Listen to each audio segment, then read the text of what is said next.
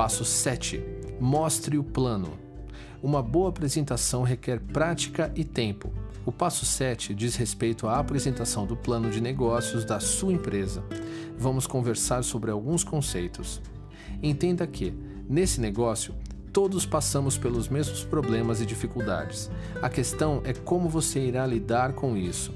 Se você passar por um momento desafiador, não deixe que isso tome o controle.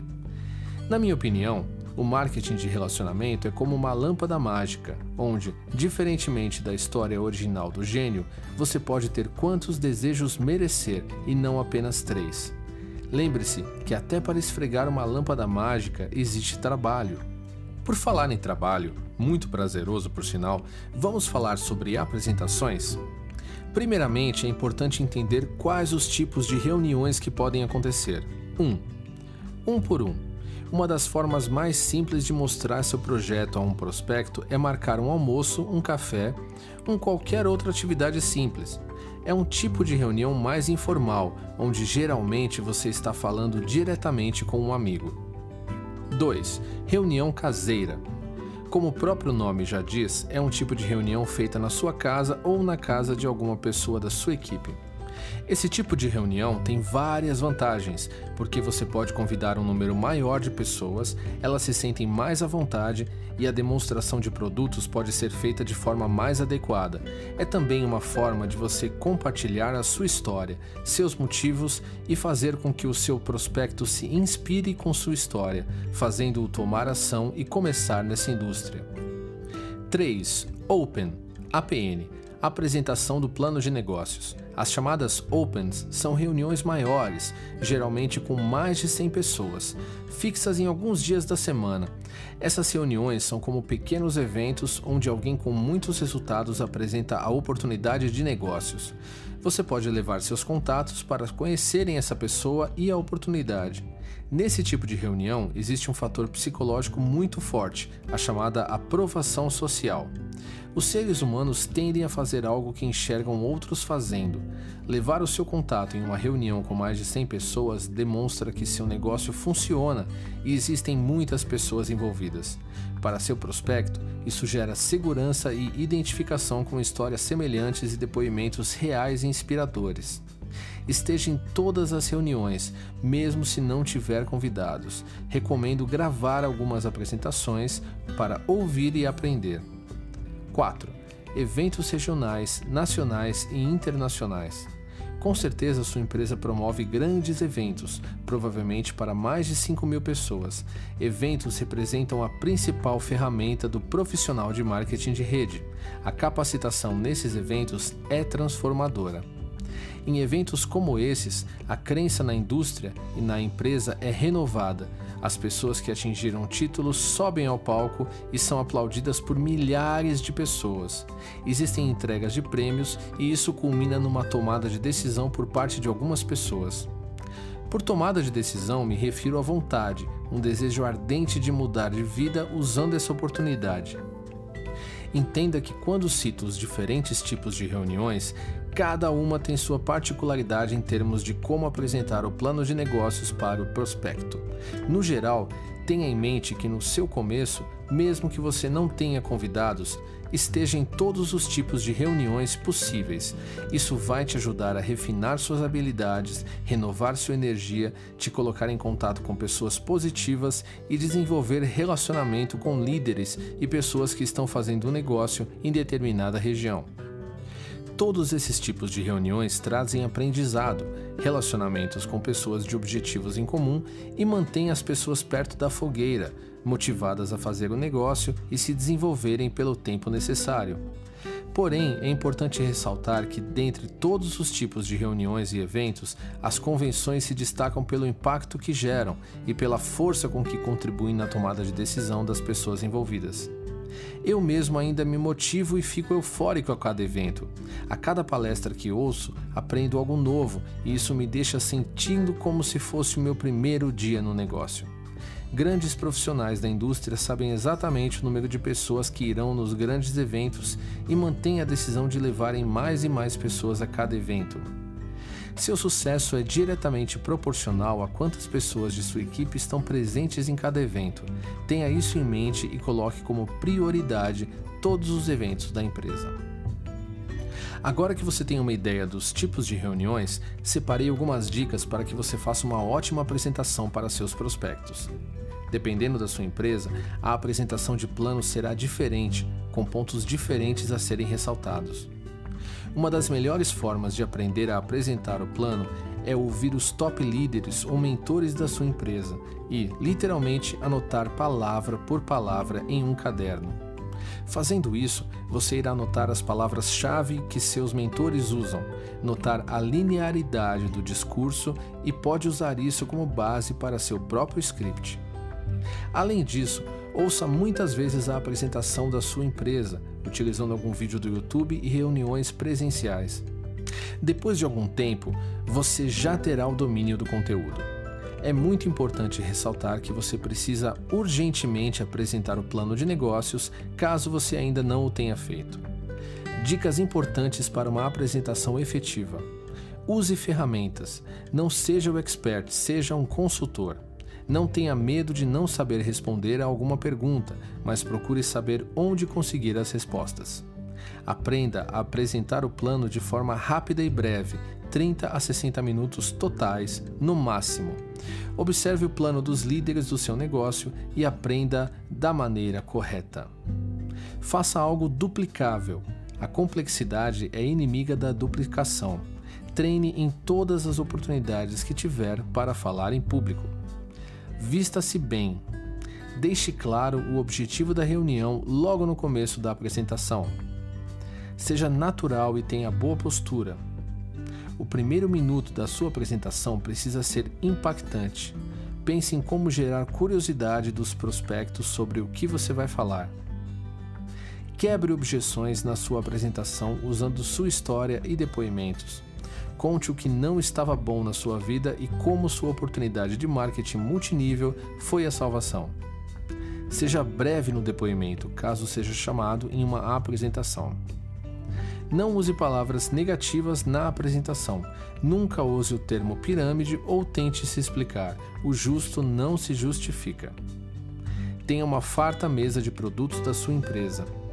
Fale sobre suas experiências positivas com a marca. Já vendeu produtos? quanto fez. Finalize a apresentação com impacto e com uma chamada para ação. Diga aos prospectos o que você quer que eles realizem assim que terminar o seu discurso. Incentive as pessoas a se cadastrarem logo após o final do último slide. Fale sobre isso abertamente. Para finalizar, quero dar umas dicas de como realizar um depoimento efetivo na sua apresentação.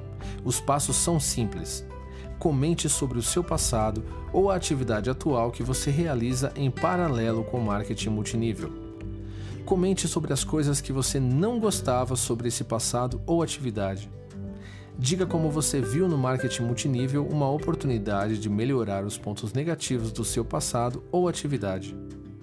Fale um pouco sobre os resultados que você tem obtido no marketing multinível, qual a transformação positiva que ocorreu na sua vida? Qual é a sua perspectiva para o futuro? Tenha em mente que um dos fatores determinantes para o seu novo prospecto cadastrar-se com você é que ele ouça histórias de outras pessoas que já têm resultado com o seu negócio. O prospecto não vai e nem precisa entender todos os detalhes do plano, ele precisa entender o conceito todo. Basicamente, o conceito é: ele vai trabalhar consumindo barra revendendo produtos ou serviços e, em paralelo, pode construir uma organização de pessoas que também vão consumir barra revender produtos ou serviços. Todo o comissionamento é derivado do volume de produtos movimentado por ele e pela equipe. Simples. Entendendo esse conceito, seu prospecto já está apto a tomar uma decisão de trabalhar com você ou consumir seus produtos. Aprenda a contar sua história. Como um último tópico, aprender a contar sua história pode ser um instrumento valioso para obter um novo prospecto na sua equipe, principalmente se você está fazendo suas primeiras reuniões sem a ajuda do seu patrocinador. Os seres humanos foram condicionados por anos a aprenderem com o uso de histórias. Então, logo que chegar e encontrar o seu prospecto, não fique aflito, apenas converse, conte a sua história, mas faça isso de uma forma estruturada. Deixe eu dar uma dica para quebrar esse gelo. Uma boa história tem quatro elementos. 1. Um, histórico. O que você fazia antes do marketing multinível? Era um empregado, advogado, estudante? 2. Conte sobre o que você não gostava sobre o seu histórico. Talvez você gostaria de ter mais liberdade, queria mais reconhecimento, mais dinheiro. 3. A solução. Conte como você achou a solução para o problema da sua carreira anterior usando o marketing multinível. 4. O futuro. Conte sobre como você se sente sobre o futuro. Quais são as suas expectativas positivas? Contar sua história é incrível, porque você pode criar identificação, mostrando que todas as pessoas têm algo no seu plano A, que não estão totalmente felizes e que isso pode ser melhorado. Além disso, ao contar sua história, sua crença e energia irão aumentar.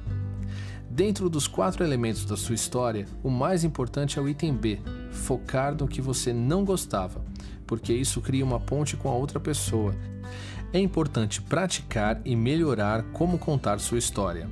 Vou usar um exemplo de como você pode iniciar a conversa e contar a sua história. Fala, Fulano, tudo bom? Poxa, faz tempo que não nos falamos. Eu estava trabalhando com o mercado financeiro histórico durante alguns anos, só que eu estava me sentindo preso, sem tempo nenhum para fazer nada e cada vez mais cansado daquele estilo de vida, o que não gostava. Foi aí que um grande amigo meu me fez um convite para conhecer um empreendimento, Solução. E quando cheguei na reunião e analisei a proposta, vi que era justamente o que eu precisava para ter mais tempo e me desenvolver como pessoa. Eu realmente estou muito animado com a perspectiva desse empreendimento futuro, e é sobre isso que eu queria falar com você. Você estaria aberto para ver como a gente poderia trabalhar juntos e como isso poderia ser interessante para você? Claro, você não precisa falar isso assim que encontrar a pessoa.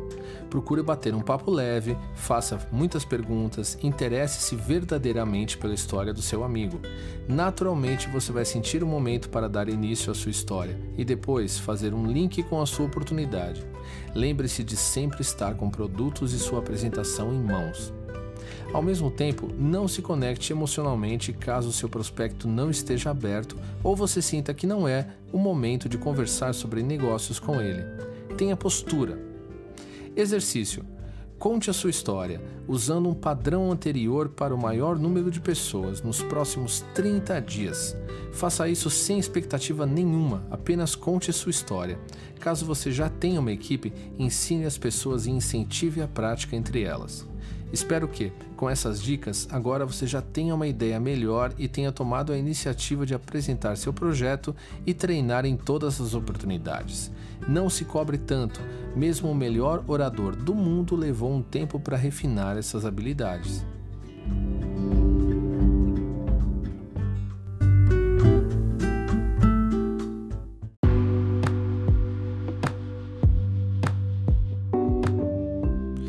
Como ficar rico no multinível. Aprenda a criar liberdade financeira, viajar o mundo e ajudar pessoas. Lucas Battistoni Wegman. Capítulo 1 Bem-vindo ao multinível. Olá, tudo bom? Aqui é o Lucas Battistoni Wegman, empresário e profissional de marketing de rede. Quero te dar as boas-vindas e espero que este material o ajude a ficar rico com marketing multinível, enquanto você constrói sua liberdade, viaja ao mundo e ainda ajuda pessoas. Ao longo de mais de 10 anos de indústria, pude me tornar milionário antes dos 30 anos, e antes de te ensinar como fiz isso, quero contar um pouco da minha história. Acredito que isso pode ajudar você a entender como cada situação da nossa vida pode ser aproveitada para nos levar mais longe em termos de negócios. Dentre as memórias mais antigas que tenho, lembro dos domingos que ia com minha avó para a igreja. Ela era muito temente a Deus e me recordo que, por não entender sobre tudo aquilo, eu tinha até um certo medo do ambiente da igreja. Tudo era muito imponente. Logo que começamos a frequentar as missas, ela me colocou então para fazer catecismo. Costumo dizer que esse foi o primeiro dos três sistemas que participei na minha vida. Esse curso dentro da igreja abriu minha mente e me ensinou muitas coisas sobre valores e principalmente sobre ajudar outras pessoas.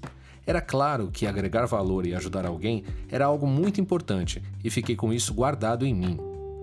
Pouco tempo depois, ali pelos 15 anos de idade, ouvi de um grande amigo, Caio, que anos depois virou meu patrocinador, que existia um grupo de escoteiros e aquilo poderia fazer sentido para mim naquele momento, já que na época eu era uma criança de poucos amigos. Para ser sincero, nessa época eu era um cara muito tímido, acima do peso e com autoestima lá embaixo.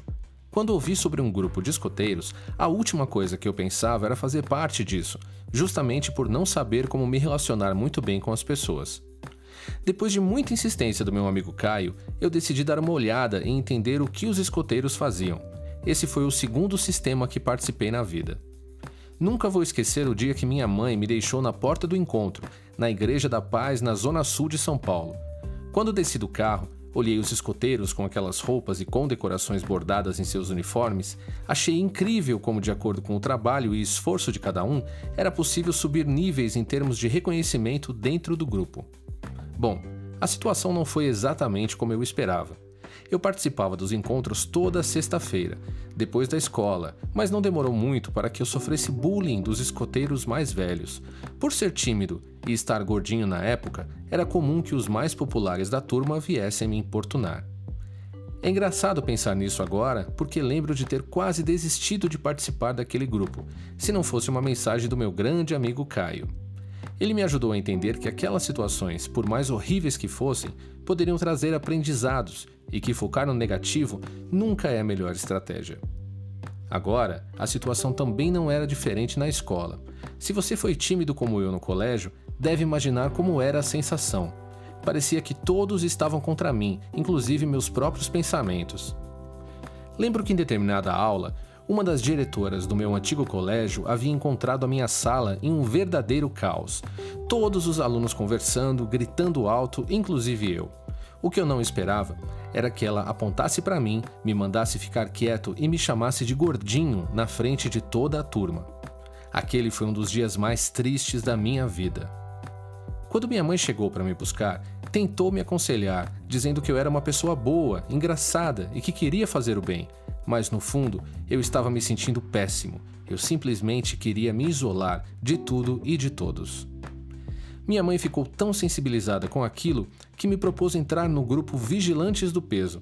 Ela acreditava que isso poderia me ajudar a melhorar minha aparência e fazer com que eu acreditasse mais em mim. Eu decidi dar uma chance.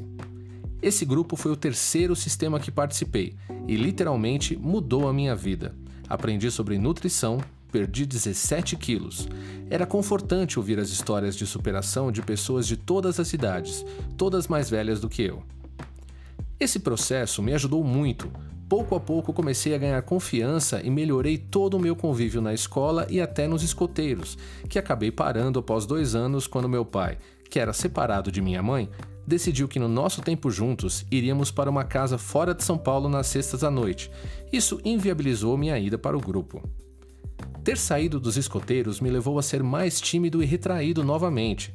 Como a casa do meu pai era muito afastada, mesmo tendo um irmão por perto, eu passava muito tempo sozinho.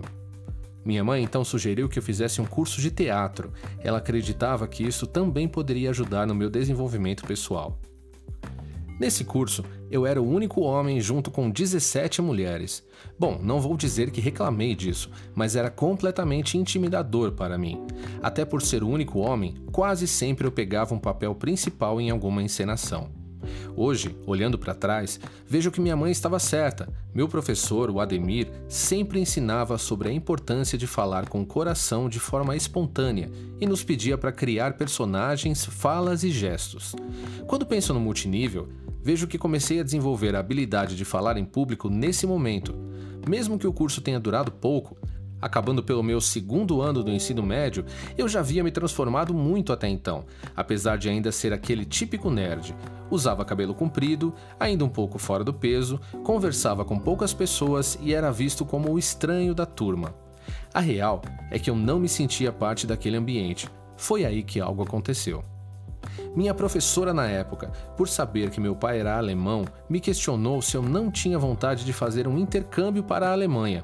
De fato, eu nunca sequer havia pensado nisso, mas por ter passado por mudanças no teatro, escotismo e até no Vigilantes do Peso, lembro que fui dormir com essa ideia na cabeça e no dia seguinte fui conversar com os meus pais. Minha mãe adorou a ideia. Como meu pai é alemão e tínhamos parentes lá, isso seria mais uma forma de me conectar com meus parentes em Münster, uma cidade da Alemanha, além de aproveitar para melhorar a fala em alemão. Minha professora na época até conseguiu me colocar em uma escola pública na Alemanha, então não teria nenhum gasto com isso. Mesmo com medo, tomei a decisão. Seria uma boa ideia fazer parte do colegial e ir. Lá estava eu, chorando aos 15 anos e me despedindo da minha família no aeroporto. Minha mãe preparou presentes, uma caixa com inúmeras coisas que eu gostava e até uma carta. Era minha primeira viagem sozinho, ainda mais por ser para outro país, eu não me lembro de ter me emocionado tanto até esse momento. Embarquei com o coração partido e com medo do desconhecido. Já deve ter acontecido uma situação assim com você, não é mesmo? Ao chegar no aeroporto, fui recebido por parte da família e pouco tempo depois fui para meu primeiro dia de aula. Agora imagina, eu estava estudando em uma escola privada e bilíngue, português e alemão. Chego na Alemanha em uma escola pública e sem nenhum estrangeiro. Por não falar o idioma direito, demorei horas para achar a minha sala e foi uma tortura entender o que o professor estava falando. Lembro que sentia certa hostilidade por ser brasileiro e não falar muito o idioma. Demorei muito tempo para começar a me entrosar nos estudos e em pequenos grupos. Semanas depois de eu ter minha primeira aula na Alemanha, o outono europeu chegou. Eu estava acostumado com o clima brasileiro e este foi mais um desafio que aprendi a lidar. Em novembro, no dia do meu aniversário, lembro claramente de ter olhado para a janela, visto as árvores morrendo, o clima esfriando e pensar que talvez teria sido um erro estar naquele país. Estava grato por ter tido aquela oportunidade, mas eu me sentia sozinho no fundo. E apesar de todas as transformações, eu ainda era o cara tímido que não conseguia se relacionar. O que eu não esperava era que tempos depois conheceria uma pessoa que se tornou um dos melhores amigos, o italiano Nicola Daschio. O fato de sermos estrangeiros naquele país nos aproximou, e hoje, refletindo sobre isso, acredito que se não fosse por ele, eu teria desistido do intercâmbio. Nicola mudou minha vida literalmente. Por conhecer melhor a Europa, nos meses que se seguiram, ele me mostrou 24 países diferentes. Pouco a pouco, eu senti que estava mudando como pessoa. Conhecer tantos lugares, culturas e principalmente ter que me virar para conseguir dinheiro para comida me deixou mais centrado, relacionável e corajoso. Existia um sentimento dentro de mim que estava despertando. Após alguns meses, o período de intercâmbio tinha terminado e eu precisava voltar para o Brasil para terminar o ensino médio. Lembro como se fosse hoje de ter chegado na minha classe, agora no terceiro ano, ver alguns amigos e pensar: Aquele antigo Lucas Batistone não existe mais. Eu não queria ser mais o cara nerd, tímido, escondido e que não se sentia parte do grupo. A vivência da Europa me ajudou bastante nesse quesito. Eu realmente estava mudado. Meus amigos do Brasil comentavam como não me reconheciam mais. Aquele Lucas tinha se transformado em um cara que agitava a turma, era amigo de todos e até namorou a menina mais popular da escola, que anos atrás nem olhava para mim. A transformação foi tão grande que até me escolheram orador da turma, acredita? Logo que terminei o ensino médio, ainda estudei por mais um ano e meio para fazer a equivalência da grade de estudos europeia, já que meu plano era voltar para a Alemanha. Assim, decidi que queria estudar em uma das melhores faculdades de lá, e como estava inseguro ainda sobre o que eu queria fazer, escolhi prestar vestibular em administração de empresas com foco em desenvolvimento econômico latino-americano. Parecia perfeito para unir aquele aprendizado de negócios e meu laço com o Brasil. Logo que tomei essa decisão, fui conversar com meus pais sobre isso e comentei que meu desejo era voltar para a Alemanha para estudar. Eu estava certo que teria o apoio deles, mas isso não aconteceu dessa vez. Eu estava então sem dinheiro, sem estudos, sem trabalho e sem apoio. Foi aí que algo incrível aconteceu. Pouco tempo depois da conversa com meus pais, eu estava perdido, sem saber para onde ir e estava praticamente me convencendo a fazer o que todos os meus amigos estavam fazendo. Eles estavam buscando um trabalho com segurança, fazendo a faculdade que os pais queriam para eles e claramente via que eles não eram felizes e eu não queria isso para mim. Eu não sei se você acredita em lei da atração, Deus ou algo maior, mas foi nesse momento, no qual eu não via nenhuma possibilidade de realizar meu sonho, que experimentei pela primeira vez o poder do pensamento focado e da minha fé. Eu estava quase desistindo de ir para a Alemanha quando um grande amigo me ligou dizendo que seu pai, dono de uma empresa de turismo, estava precisando de um brasileiro que falasse alemão para um trabalho. Ele precisava de guias para acompanhar brasileiros na Copa do Mundo da Alemanha de 2006 ofereceram-me 10 mil reais, incluindo hospedagem e passagens. Eu não conseguia acreditar naquilo. O mais incrível era que a data do vestibular da faculdade, que eu gostaria de fazer, iria coincidir exatamente com a data da viagem. Mais de uma década depois, ouvi de um vendedor de rua na Colômbia, após contar essa história, que isso seria chamado de Deus-cidência. Com certeza foi uma força maior me ajudando naquele momento. Conversei com meus pais novamente, apesar de não estarem completamente convencidos, e mostrei todo o meu plano.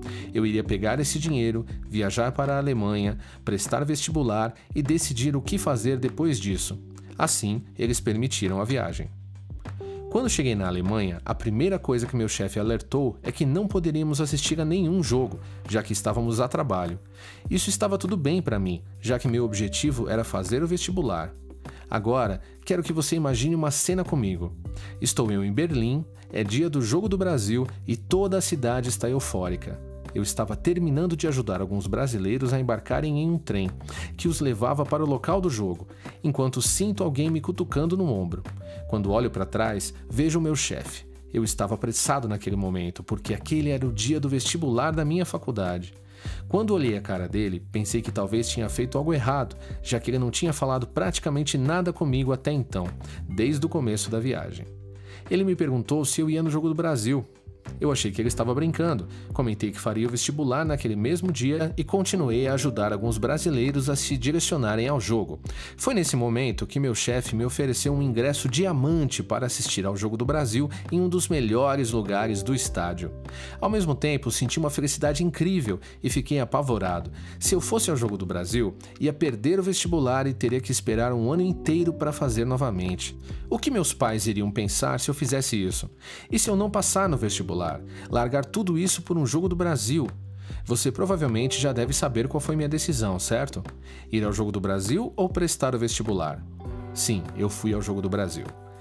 Eu era um menino na época, hoje talvez teria escolhido diferente, porém eu sabia que aquela era uma chance única na vida. Tenho fotos desse dia e não me arrependo de nada.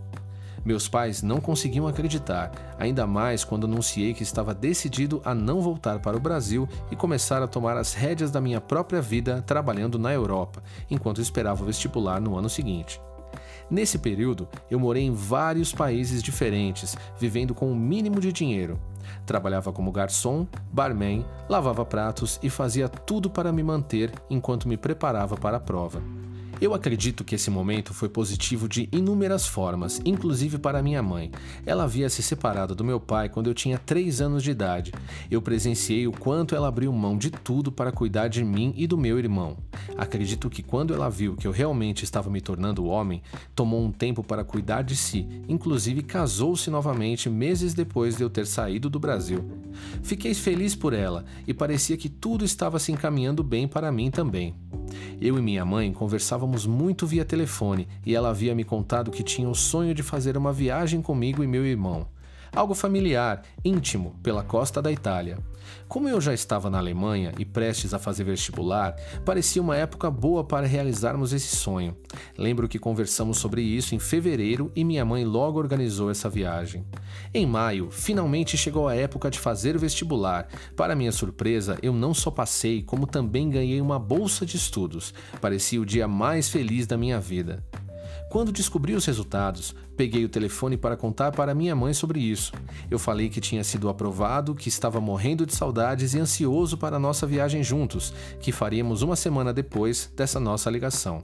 Eu nunca havia tido uma grande vitória em minha vida. Lembro que quando abri a carta da faculdade e vi minha aprovação, aquilo representava muito mais do que apenas entrar na faculdade, e minha mãe sabia disso. Ficamos um bom tempo no telefone comemorando, falando alto e eu mostrando toda a minha animação para o futuro, que parecia brilhante naquele momento. O que eu não esperava é que minha mãe, nessa mesma ligação, diria-me que estava com um probleminha de saúde e que precisaria realizar um procedimento cirúrgico. Por isso, ela não poderia realizar a viagem. Ela insistiu que meu irmão deveria me encontrar, fazer a viagem comigo e que não era nada grave. Eu estava tão eufórico com a notícia da faculdade que realmente achei que não era nada demais. Uma semana depois, meu irmão estava comigo na Itália, mas no meu coração algo estava errado. Eu estava preocupado com a minha mãe e meu irmão também não sabia o que estava acontecendo ao certo.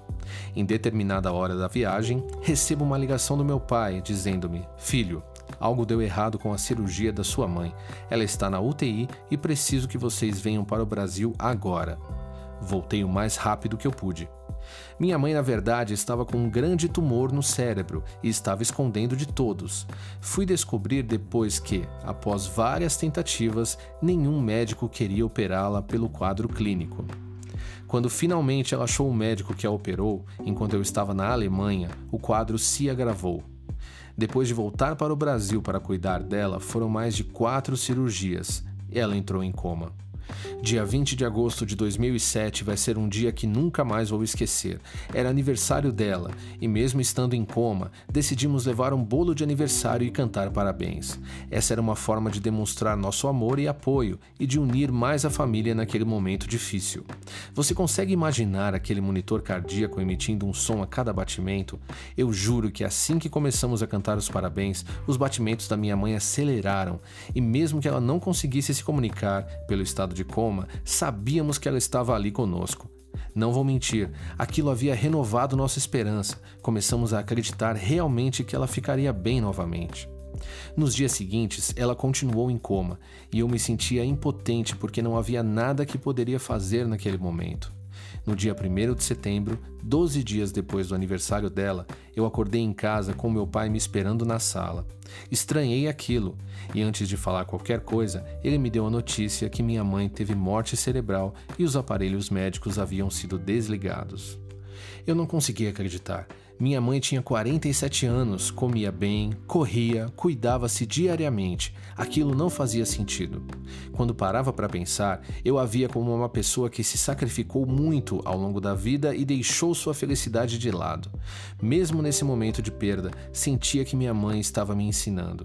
Essa situação me mostrou como a vida precisa ser vivida intensamente e isso me fez perseguir meus sonhos de uma forma que eu nunca tinha feito. Eu acredito que nunca teria coragem e persistência de ir para a faculdade se isso não tivesse acontecido. Mesmo com uma dor terrível, no dia 4 de setembro eu estava de volta à Alemanha para o início das minhas aulas. Eu sabia que minha mãe, onde quer que ela estivesse, estava torcendo por mim. No primeiro dia de aula, junto com mais de 800 alunos, eu ouvi o professor lendo capítulo por capítulo enquanto minha mente divagava. Assim que a aula terminou, eu lembro de ter me apoiado em uma coluna, sentado e chorado como nunca na vida. Muitas coisas passaram pela minha cabeça, a ficha estava caindo. Eu estava novamente sozinho na Alemanha, tinha perdido minha mãe, meu pai não queria abrigar meu irmão porque ele estava casado com outra mulher e parecia que tudo estava contra mim de novo. Nesse momento de desespero, dois alemães vieram me perguntar se estava tudo bem, o que não é comum para o público europeu. Eles estavam olhando meu estado de choque, estenderam-me as mãos e se tornaram grandes amigos daquele dia em diante. Eu levantei a cabeça e decidi trazer meu irmão para morar comigo na Alemanha. Precisei me tornar responsável por ele, e durante mais de dois anos de estudo, eu e ele nos viramos com todo tipo de trabalho que poderíamos para manter minha faculdade e o nosso sustento. Dois anos e meio depois, voltei para o Brasil para terminar parte dos estudos e logo comecei uma pós-graduação em contabilidade em Curitiba. Para manter os custos de vida, comecei a procurar trabalho e entrei na KPMG, uma empresa multinacional de consultoria e auditoria empresarial. Logo que terminei a pós-graduação, onde minha vida foi basicamente estudar e trabalhar, recebi uma proposta para me mudar para São Paulo como gerente financeiro de uma indústria química americana. Voltar para São Paulo foi muito benéfico porque eu poderia estar mais próximo da minha família e dos meus amigos. Ao mesmo tempo, o trabalho não podia ser pior. Eu trabalhava o dia inteiro, tinha um chefe controlador, precisava deixar a digital na hora de entrar, na hora de sair e na hora de almoçar. Aquilo me matava. Eu queria me sentir livre, ser dono do meu próprio caminho e tinha cada vez menos perspectivas de qualidade de vida. O universo é curioso. Por coincidência, o prédio onde trabalhava ficava muito próximo de onde meu primo, Fernão, trabalhava. Lembro de almoçarmos juntos e ele começar a falar que estava trabalhando em algo paralelo com sua empresa de turismo e que estava ganhando muito bem. Sendo muito sincero, eu não prestei muita atenção no que ele disse porque eu só conseguia reclamar. Minha vida parecia tão sem perspectiva que eu sentia que tudo estava contra mim novamente. E nunca me esqueço que em um desses almoços o Fernão me deu um chacoalhão que mudou a minha vida. Ele começou a me contar que eu havia me transformado em um cara negativo, tinha engordado muitos quilos, estava só reclamando e que para as coisas acontecerem eu precisava mudar de novo, tomar alguma atitude. Foi aí que ele me falou novamente sobre uma oportunidade de negócios e que ele estava ganhando mais de 10 mil reais por mês. Nessa segunda vez eu prestei atenção. Não aguentava mais aquele trabalho, aquela vida. Queria viajar, conhecer pessoas, criar liberdade financeira e de tempo. Foi aí que ele me convidou para uma reunião de negócios. É engraçado lembrar disso porque quando cheguei no endereço dessa suposta reunião, encontrei uma fachada que dizia que o local era de um massoterapeuta. Quando bati na porta, uma pessoa abriu, perguntou se eu tinha vindo para a reunião e me levou para uma sala escura, nos fundos dessa casa. Ali, naquele momento, eu tive a certeza absoluta que era uma loucura completa. Pensei que meu primo tinha se envolvido em alguma furada e estava decidido a fazê-lo parar. Para o meu alívio, 20 minutos depois, meu primo chegou e a reunião ia começar. Eu me sentei em uma cadeira de praia, daquelas brancas, junto com outros dois convidados e fui apresentado ao marketing multinível. Naquele momento, minha vida mudou completamente. Ao mesmo tempo que aquilo parecia irreal demais, eu confiava plenamente no meu primo e sabia que ele não iria me mostrar uma oportunidade de negócios que não fosse totalmente legítima. Eu fiquei tão animado que, quando terminou a apresentação, virei para o convidado do lado e disse: Incrível, hein? Você vai fazer também? E ele me respondeu: Claro que não. Você vai fazer parte de uma pirâmide? Eu sinceramente não sabia o que era aquilo naquele momento e quase que aquele convidado, por falta de informação, iria me privar de ter uma vida totalmente transformada. Meu primo, por estar envolvido com marketing multinível há alguns meses, explicou-me que essa metodologia de negócios é totalmente legítima, chamada também de vendas diretas, e regulamentada por várias associações no mundo. Isso me deixou seguro e comecei a pesquisar tudo a respeito desse modelo de negócios. Aquilo parecia ser tudo o que eu buscava: liberdade financeira, conhecer pessoas, ajudar os outros, viajar e ganhar prêmios. Quando finalmente entendi, tomei uma decisão: tornar-me um dos melhores profissionais dessa indústria e aprender tudo o que fosse preciso para ter resultados e mudar a minha vida. Quando voltei ao trabalho no dia seguinte, algo internamente havia mudado. Eu senti que realmente poderia ser o negócio da minha vida e assim minha jornada começou. Com, um papel nas mãos e uma caneta, comecei a fazer uma lista de todos os amigos que eu tinha e me preparar para compartilhar essa oportunidade com o mundo. Ao longo deste livro, quero mostrar para você as melhores técnicas e práticas para se tornar um profissional no marketing multinível no menor tempo possível. Contei minha história no início do livro para que você tenha clareza que, se está começando nesse negócio, precisa respeitar a sua própria história e seu próprio tempo. As situações que passei e vivi me ajudaram a chegar mais preparado para esse modelo de negócio. Porém, a trajetória não foi fácil e tive muitos mentores ao longo do caminho, que sou grato diariamente. Neste livro, eu vou ser seu mentor, te ensinar as melhores táticas para que você fique rico no marketing multinível e construa um negócio em vários países se desejar. Acima de tudo, quero que você construa um estilo de vida que te permita trabalhar com prazer, com pessoas que gosta, ganhando o que merece, mas acima de tudo, que crie liberdade para viver a vida que você sempre quis. Quem dera minha mãe pudesse ter conhecido um modelo de negócios como esse. Com certeza ela teria vivido muitos dos seus sonhos que ela não conseguiu realizar por falta de tempo ou de oportunidade. Seguramente ela ficaria orgulhosa, sabendo que eu encontrei meu propósito de vida nessa oportunidade e que pude realizar sonhos que nunca havia imaginado antes dos 30 anos de idade, como conhecer mais de 50 países, nadar com tubarões no Tahiti, vendo paisagens incríveis, ver o conhecido pôr do sol na ilha de Maui, no Havaí, entrar nas pirâmides do Egito, conhecer o lugar onde Jesus nasceu em Israel. Estive no topo do prédio mais alto do mundo em Dubai. Andei de bicicleta embaixo da Torre Eiffel em Paris. Ir pela primeira vez na Disney, levando meu pai e meu irmão comigo. Casar-se na Itália. Fazer piquenique no Central Park em Nova York. Dançar na chuva embaixo do Big Ben em Londres.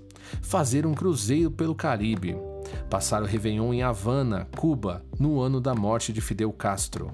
Jantar no Astrid e Gaston, um dos melhores restaurantes do mundo, em Lima, no Peru percorrer o Grand Canyon de helicóptero em Las Vegas, andar de gôndola bêbado em Veneza, na Itália, experimentar especiarias exóticas com os berberes no deserto do Saara, no Marrocos, enfrentar menos 30 graus na Rússia, em São Petersburgo, mergulhar à noite no Oceano Pacífico para ver o plâncton luminoso, visitar todos os estados do Brasil e eu sou apaixonado por esse país.